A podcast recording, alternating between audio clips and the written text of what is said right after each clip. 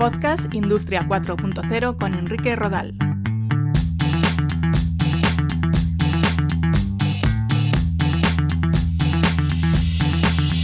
¿Qué tal? Un saludo, bienvenidos al decimosegundo capítulo de este podcast en el que vamos a abordar los retos de la industria 4.0.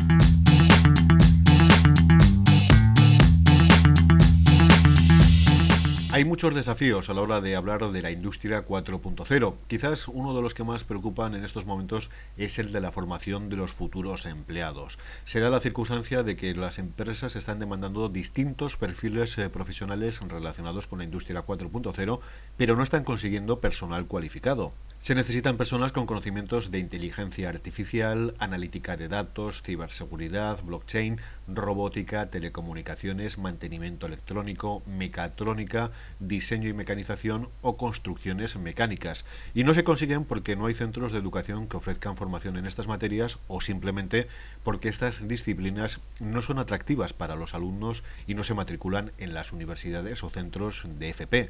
Mención especial merece la escasa presencia de las mujeres en este tipo de carreras o grados. Hace falta, por un lado, que los centros de educación adapten sus carreras a las nuevas necesidades que se detectan. Tenemos que ser capaces de prever el futuro y adaptar nuestro sistema educativo para formar los nuevos perfiles que la industria va a demandar en los próximos años. Para ello es necesario que mantengan un contacto real con las empresas para conocer qué necesitan. A partir de ahí, los centros de educación deben de implementar de forma rápida estrategias de formación a medida con gran base de experimentación y fomentando las prácticas prácticas en las empresas. La industria 4.0 va a demandar nuevos perfiles laborales en los que confluyan conocimientos relacionados con la ingeniería y la informática. Los futuros alumnos de la formación profesional tendrán que aprender cómo funciona un torno o una prensa, pero al mismo tiempo tendrán que estar preparados para utilizar herramientas como la realidad virtual o realidad aumentada para mejorar su aprendizaje o para realizar un mantenimiento de esa misma máquina. Necesitaremos ingenieros mecánicos que sepan de programación o bases de datos, ingenieros informáticos que aprendan las necesidades de sectores muy complejos, como la máquina herramienta sustentada sobre grandes dosis de electrónica, por ejemplo.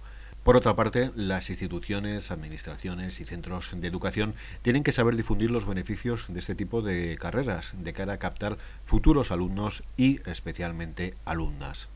Otro reto tiene que ver con los empleados que ya están trabajando en las empresas. Hay que poner en marcha planes formativos integrales para que los actuales operarios empiecen a conocer algunas de las tecnologías y paradigmas relacionados con la industria 4.0.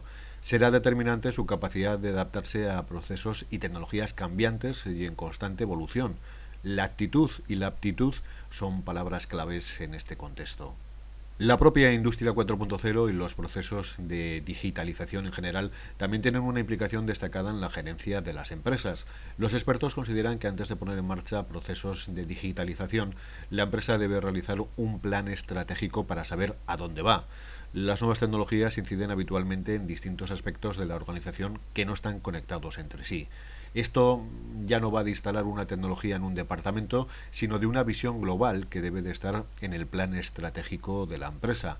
La transformación, digital o no, ha de ir dirigida por la estrategia de la compañía y no por la tecnología.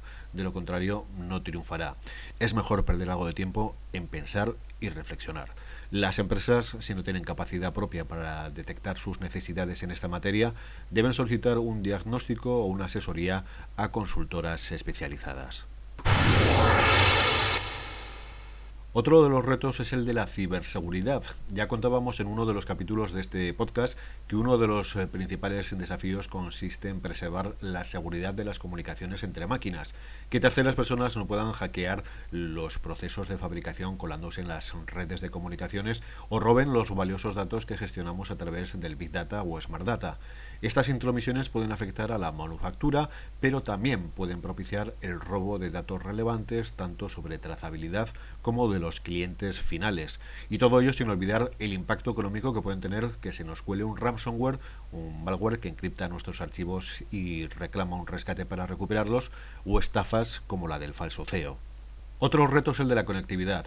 Las factorías del futuro requieren de conexiones de banda ancha que permitan que todas las máquinas estén conectadas y reciban un flujo continuo de datos. Hablamos de muchos aparatos y de un gran volumen de información, lo que exige una conectividad de calidad. Las operadoras de telecomunicaciones tienen que ser capaces de ofrecer soluciones adaptadas a esta industria inteligente. El 5G, las SIM virtuales o tecnologías como Li-Fi o WiGig pueden ser parte de esta solución. Los costes económicos de esta adaptación hacia la industria 4.0 son también una barrera para muchas compañías.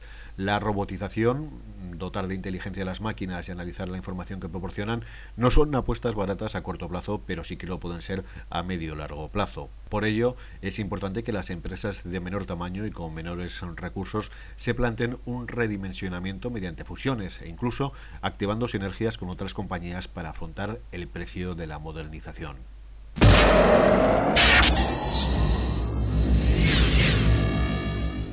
La industria inteligente es un proceso en constante evolución, ya que día a día sigue alimentándose de las últimas novedades tecnológicas para mejorar los procesos productivos. Su futuro está íntimamente ligado a los avances en áreas como la robótica, la inteligencia artificial, la sensórica, análisis de datos y la utilización de nuevos materiales como el grafeno. Los avances en I D I, el trabajo de los centros de investigación y la apuesta por la creación de nuevas empresas de base tecnológica son claves en su futuro.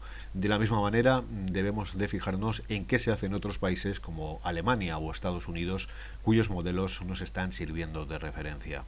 Y otro elemento relevante es el de la difusión a la opinión pública de en qué consiste la industria 4.0, sus aportaciones, sus especificidades tecnológicas y dar a conocer casos prácticos de uso.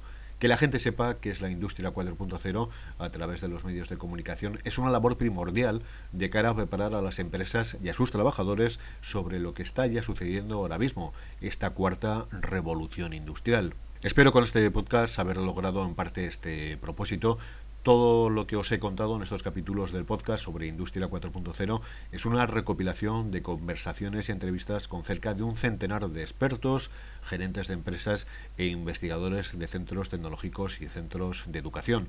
Unas charlas realizadas entre 2017 y 2018. Muchos me habéis pedido que no sea yo el que hable todo el rato e incorpore entrevistas a este podcast.